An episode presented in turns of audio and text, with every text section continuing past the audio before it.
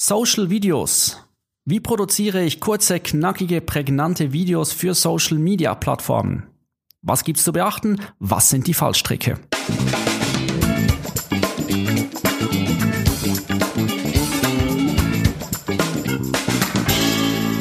Hallo und willkommen zum Longtail Media Podcast Videos für Kommunikation. In der Folge heute geht es um Social Videos und bei mir wie immer Pascal. Pascal, was sind denn Social Videos? Ja, ich hatte kürzlich an der Schweizerischen Journalistenschule einen Vortrag dazu, äh, wo wir Kommunikationsfachleute eingeladen haben. Und Social Video, ganz kurz gesagt, sind typischerweise die, die kleinen Video, die in einer Timeline auftauchen, typischerweise auf Plattformen wie Facebook, Instagram, LinkedIn, zählen wir YouTube auch noch dazu. Dann gibt's natürlich noch viele mehr, wenn man das Universum sich da anguckt, ähm, von, von TikTok ähm, über ja, WhatsApp sogar, Twitter, WeChat, äh, Pinterest. Aber ich würde mal sagen, wir fokussieren uns der Einfachheit halber auch auf die großen Player, die, die bei uns in, in auch in Europa eine, eine wichtige Rolle spielen. Und da würde ich sagen, wie gesagt, die Platzhirschen sind da Facebook und Instagram. YouTube ist so ein bisschen ein Twitter, weil auf YouTube finde ich auch eine ganze Menge anderen Content. Und was für mich ganz, äh, ja, nicht das erste Mal erwähne ich das, LinkedIn ist für mich so der aufsteigende Stern, gerade in der Business-Kommunikation, wenn es um Social-Videos geht. Ja, ich würde sogar noch kleine äh, eine kleine weitere Einschränkung machen, warum wir uns auch auf die drei äh, äh, beschränken, ist, weil sie im Gegensatz zu, zu YouTube, wo man ja durchaus hingeht, um sich Videos anzugucken, ähm, diese Videos dort mit anderen Videos oder allgemein mit anderem, Konkur äh, mit anderem Content äh, konkurrieren. Das heißt, das sind noch ein bisschen andere Herausforderungen, wie man das Video aufbaut, ähm, damit die letztendlich auch eben ihre Zuschauer finden.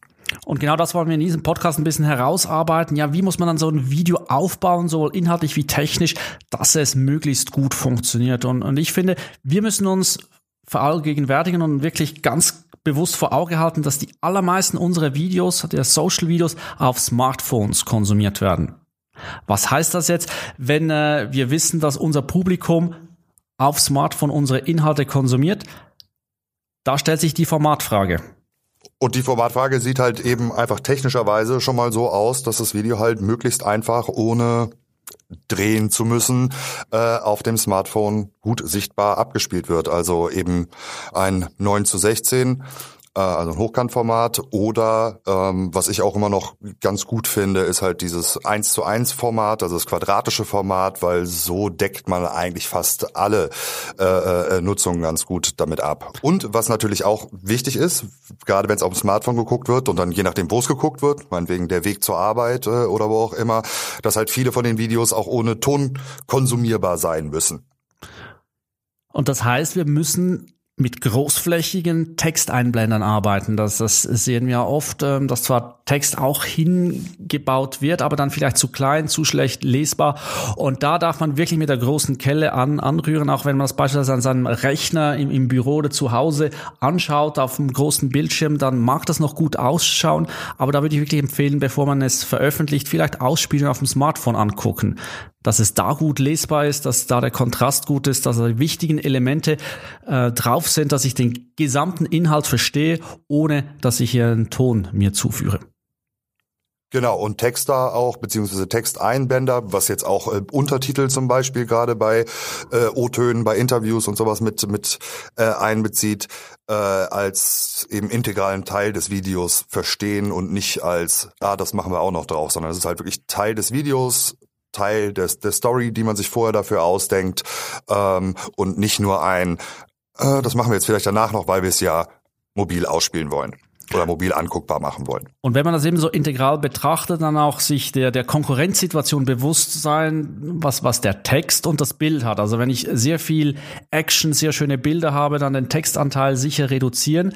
Dafür kann ich auch, wenn ich ein bisschen mehr Text habe oder das sogar ein bisschen komplexere Informationen behält, beinhaltet, auch auf der Bildebene ein bisschen zurückfahren, sprich, da kann ich auch mal nur ein Foto reintun oder ein leicht animiertes Foto. Also ich muss da nicht immer Footage haben, da das knallt. Ich kann da sehr gut spielen, dass ich auf der Bildebene mich ein bisschen zurücknehme, um auf der Textebene da entsprechend Gas zu geben. Ja, oder sogar auch teilweise nur Text auf farbigem Hintergrund. Das kann ja zwischendurch auch die Möglichkeit sein. Ich meine, theoretisch sind ja auch, nicht nur theoretisch, auch praktisch, wirklich komplette Textvideos denkbar, wo man dann irgendwie noch mit Musik arbeitet. Jetzt klar sagt man im ersten Moment Text, weil der Ton nicht gehört werden kann, aber es gibt ja trotzdem noch genug Leute, die dann irgendwann äh, äh den Ton auch anmachen dabei. Äh, deswegen sollte es dann auch noch eben den, den, den Ton haben. Ich möchte mal ganz kurz zurückgehen zur Formatfrage. Du hast das äh, 1 zu 1, also das quadratische Bildformat angesprochen, was äh, einerseits natürlich den Vorteil hat, äh, wenn ich für verschiedene Kanäle produzieren muss und sowohl Hochformat wie irgendwie Querformat drehen muss, aber das nur einmal drehen kann oder drehen will, ähm, habe ich dann mit einem quadratischen Bild einen, einen guten Kompromiss da kann es schon schwierig werden, wenn ich aus einem 16 zu 9 dann ein 1 zu 16 ähm, bauen muss. Schöne Beispiele habe ich auch gesehen im Netz, was man äh, sich so ein Template äh, bauen kann, äh, wo man immer ein quadratisches Bild hat. Der untere Teil kann man dann auch gerne nutzen für Untertitel, weitere Textelemente. Ähm, im, Im oberen Teil des Bildes kann man beispielsweise das eigene Branding platzieren das auch immer ein bisschen der, der, derselbe Look ist. Oder was ich auch gesehen habe, beispielsweise äh, von einem Werbespot eines großen äh, deutschen Automobilherstellers aus Stuttgart, der einfach mit Splitscreen arbeitet und, und zwar von, von oben nach unten, der die teuer produzierten äh, Leinwand, äh, breitbildigen äh, Videos dann so nutzbar gemacht hat für, für Hochformat. Ja, also da lässt sich natürlich auch dann, äh, also einerseits ist es halt ein Zwang, es so zu machen, äh, eben mit diesen anderen Formaten, aber es gibt natürlich auch nochmal Möglichkeiten, das von der von der Bildgestaltung äh, auch nochmal ganz anders zu erzählen, eben wie du gerade gesagt hast, mit Splitscreen, was ich auch immer gut finde. Ähm, gerade, wie du gerade meintest, ne, man hat zum Beispiel ein 16 zu 9 Video in einem quadratischen Video drin. Man nutzt den unteren Teil vielleicht für die Untertitel, ähm, äh, die da eingebaut sind und oben zum Beispiel anstatt des Brandings halt auch einfach wirklich immer das, das, das Thema des Videos halt halt drin zu haben. So hat man auch ständig wieder quasi diese Rückversicherung. Ah, darum geht's gerade, wenn man sich länger angucken sollte.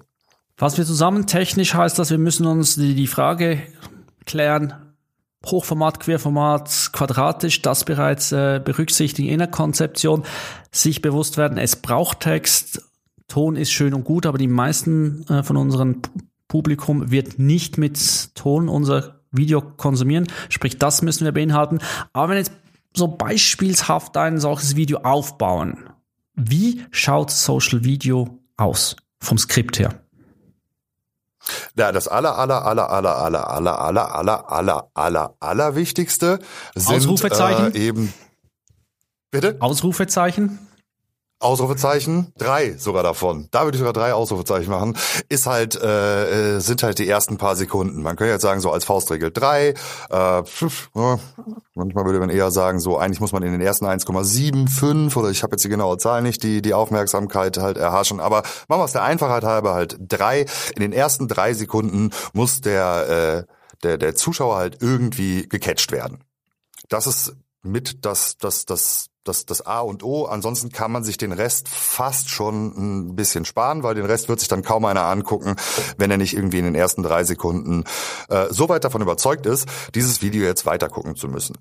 Ähm, dann ist äh, eine, eine andere wichtige Sache natürlich noch, dass man dort mit, mit Call to Actions äh, arbeitet, mindestens mal am Ende des Videos. Also jedes Video, was man ja äh, veröffentlicht, produziert, äh, hat ja ein Ziel, ja, ob es eine Diskussion anstoßen soll, ob es auf ein Produkt oder eine Dienstleistung hinweisen soll, ob sich Leute registrieren sollen, äh, spenden sollen, gibt's ja Möglichkeiten äh, noch und nöcher. Das heißt, das Video sollte mindestens mal damit aufhören, ja, dass man weiß, was man danach machen kann. Ähm, wobei ich ist auch eine gute Idee finde, äh, diese, diese Call to Action schon durchaus zwischendurch einzubauen. Das heißt, wenn man ein, ein etwas längeres Video hat, dem Zuschauer schon zwischendurch die Möglichkeit zu geben, äh, ah, hier muss ich jetzt auf die Seite muss ich gehen oder hier soll ich mich anmelden oder das soll ich jetzt tun. Äh, das Video kann danach aber noch, noch weiterlaufen.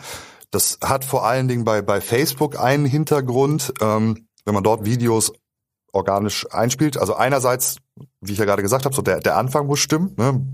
Man hat nur die kurze Aufmerksamkeitsspanne. Äh, bestenfalls sollte man natürlich alles in den ersten drei Sekunden erzählen, was aber einfach nicht, das ist halt einfach nicht möglich. Ähm, äh, andererseits ist es aber so, dass wenn ein Video ein Video sollte mindestens drei Minuten bei Facebook lang sein, wenn es halt organisch öfter gezeigt werden soll. Das sagt einem Facebook sogar selbst, wenn man diese äh, äh, Videos hochlädt. Macht ja auch Sinn. Facebook will natürlich die Leute länger auf der Plattform halten, deswegen längere Videos, hält sie auch länger auf der Plattform. Äh, und in solchen Videos kann man aber natürlich, weil man davon ausgehen muss eigentlich, dass sich kaum einer ein, ein drei Minuten Video bis zum Ende anschaut bei Facebook, ähm, dass man dort halt eben diese Call to Actions, die eigentlich ans Ende des Videos gehören, auch schon einfach zwischendurch zu bestimmten Punkten halt äh, reinnimmt. Ja, und das sind so eigentlich so die grundsätzlichen äh, Regeln äh, für den äh, Aufbau. Also ein, sehr guter Anfang. Ähm, da gibt's halt auch bestimmte Sachen, die man einfach nicht tun sollte. Ne? Das, der Klassiker ist immer das Logo. Erstmal drei Sekunden sich aufbauen lassen. Damit hat man ziemlich sicher eigentlich schon jeden verloren, der das Video angucken könnte. Ähm, Natürlich muss der Spannungsbogen in der Mitte auch gehalten werden und äh, am Ende oder eben in der Mitte der Call to Action. Ja, was sind da deine weiteren Gedanken zu, Pascal?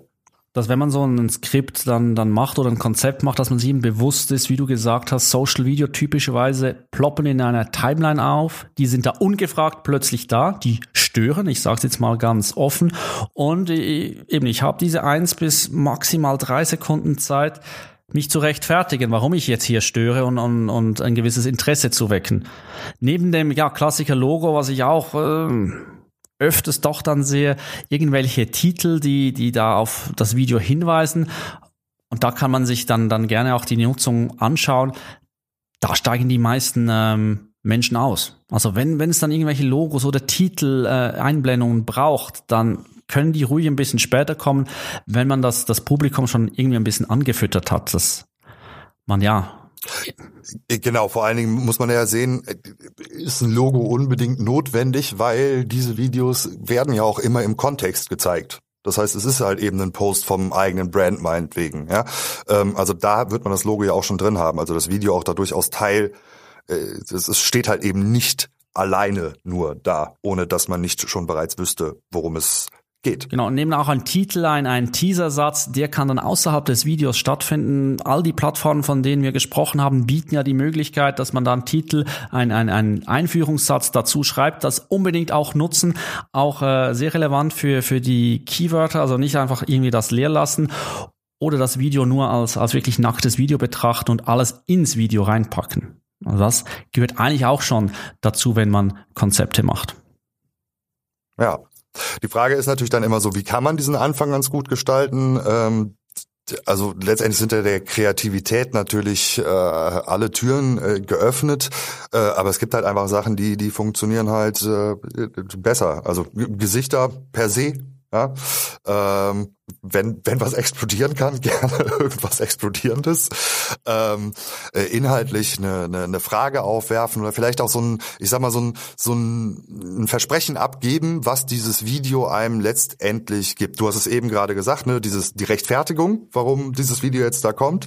Äh, man könnte es quasi als kleinen Teaser im Video auch oder eine Zusammenfassung im Video schon sehen. Also einfach so sagen so, okay, das, das, das habt ihr jetzt davon, wenn ihr dieses Video guckt, im positiven Video, äh, Sinne. Das habt ihr jetzt davon, wenn ihr das Video guckt. Das vielleicht ein bisschen falsch an, aber so, das ist euer Mehrwert, wenn ihr dieses Video jetzt anguckt. Und auch keine Angst davor haben, dass man dann irgendwie den Höhepunkt vorwegnimmt oder das beste Material schon verschossen hat, weil es nützt nichts, wenn ich mir das aufspare bis irgendwie Sekunde 15, Sekunde 20, wo ich dann fast kein Publikum mehr habe es ist auch überhaupt nicht verboten, dann dieses Bild, wenn man jetzt die Explosion hat, die du angesprochen hast, die kann man dann nochmals verwenden. Und ein gutes Beispiel, jetzt jetzt nicht explosiv, aber, aber sehr plastisch sind für mich Rezeptvideos. Gute Rezeptvideos beginnen in der Regel mit dem fertigen Produkt oder mit dem Resultat.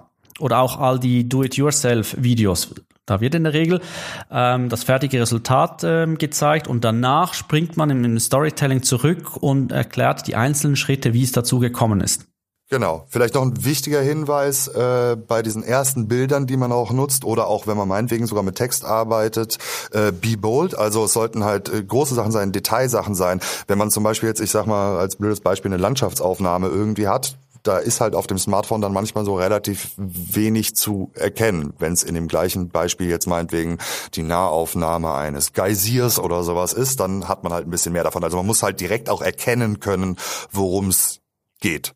darum würde ich auch immer die, die Abnahme auf dem Smartphone machen.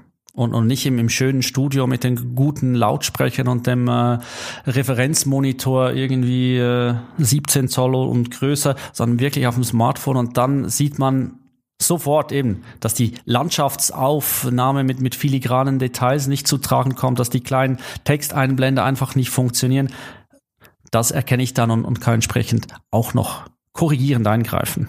Und äh, wir wollen jetzt zwar nicht über Apps sprechen, mit denen du die Videos machen kannst, aber man kann grundsätzlich sagen, die meisten haben halt auch eigentlich direkt die Möglichkeit, eben diese Videos aufzustellen. Du hast es eben schon gesagt, ne, im größeren Schnittprogramm ein Template machen irgendwie. Ähm, äh, aber äh, sowas wie, wie, wie Rush und, und Loom und sowas, die sind ja alle schon so darauf eingestellt, dass du halt sagen kannst, ich will ein Video in quadratisch haben, ich will ein Video in äh, 9 zu 16 haben äh, oder eben ich will ein Video in 16 zu 9 haben, was halt nicht wirklich Sinn macht, eben für die Kanäle, über die wir jetzt gerade sprechen. Was äh, Social Video auch noch eins äh, auszeichnet, ist, ist, dass oft Teil einer Kommunikation ist. Du hast es schon angesprochen, klar, Call to Action, wenn man was verkaufen will, wenn man auf eine weitere Page verweisen will. Ähm, ein gutes Mittel von, von Social Video, auch um organische Reichweite zu kriegen, ist irgendwie eine Konversation anzustoßen oder an einer Konversation teilzunehmen. Beispielsweise Finde ich, gute Beispiele äh, liefert äh, das WEF, das World Economic Forum. Die produzieren regelmäßig Inhalte auf, auf Facebook, spielen die aus und in der Regel enden die mit, mit einer Frage. Mit einer Frage, die jeder von uns beantworten kann, in der Hoffnung eben, dass es dieses eine Prozent, das da aktiv ist, auch dann in den Kommentaren die Diskussion am Laufen hält oder, oder startet. Bei LinkedIn wissen wir auch, dass gerade wenn es Kommentare dazu gibt, Fragen, Anmerkungen, Meinungen, dass dann der Algorithmus den, den Content positiver bewertet und entsprechend prominenter anzeigt. Also das Ziel sollte auch sein, dass wenn das Video fertig ist, dass unser Publikum idealerweise auf der Plattform noch irgendwas was macht, kommentiert, liked, teilt, äh, wenn man organisch wachsen will. Genau, und da natürlich eben diese Möglichkeiten auch nutzen, die sich eben durch diese Plattform äh, geben im Sinne von sich die, die, die Daten angucken danach. Ja, also beim Video auch mal genau zu gucken, wie ist da die Watchtime, wo verliere ich die Leute, kann ich vielleicht dann nochmal äh, äh, eine andere Version von machen, die dann vielleicht eben ein besseres Intro hat, damit die Leute äh, länger drin bleiben. Also das Stichwort A-B-Testing, einzelne Teile äh, austauschen, direkt vergleichen. Wenn man da jetzt nicht so viel Zeit zu hat, dann zumindest halt einfach mal bisschen dann rumwerken und auf jeden Fall einen Blick eben auf die, auf die, auf die Stats zu haben äh, und daraus dann halt eben auch äh, weiter wieder, wieder lernen zu können, ähm, wie es dann vielleicht besser funktioniert. Weil da das kann auch je nach Produkt, Dienstleistung, beziehungsweise derjenige, der man ist, der diese Videos da produziert, das kann auch durchaus ein bisschen unterschiedlich sein. Ähm, da äh, kann man dann ganz gut seine eigenen Erfahrungen machen und diese sollte man dann aber auch umsetzen, äh, eben die Möglichkeiten halt da nutzen, die einem dieser ganze Datenwust, will ich noch nicht mal sagen, ist ja meistens gut aufbereitet, diese ganzen Daten äh, einem dort geben. Gerade wenn man auch auf mehreren Plattformen das Ganze veröffentlicht, äh, hilft es, ja, die Plattformen zu vergleichen besser kennenzulernen, wo ist mein Publikum unterwegs, wann ist es unterwegs, wie erreiche ich es am besten. Und wenn man sehr viel Videocontent hat, gibt es natürlich da auch ähm, Dienstleisterprogramme dazu, die einem das dann äh, gesammelt auswerten, also dass da nicht bei jeder Plattform die einzelnen Daten eingesammelt werden müssen. Ja, würde ich sagen, dieses äh, Fenster machen wir nicht mehr auf, können wir vielleicht mal in der nächsten Podcast-Folge bearbeiten. Stefan, ich danke dir für diese was waren es, 20 Minuten rund wieder und äh, freue mich auf äh, in zwei Wochen. Ich auch. Und wenn es natürlich Anmerkungen, Kommentare, Themen, die ihr behandelt haben wollt, äh, gibt, einfach eine Mail an hallo at longtailmedia.ch oder .de schicken oder Pascal oder mich bei LinkedIn äh, anschreiben oder eben auch bei Facebook und Instagram, wo wir eben auch einen Longtail Media Account haben. So, das wäre es eigentlich. Dann würde ich mal sagen, bis in zwei Wochen. Tschüss.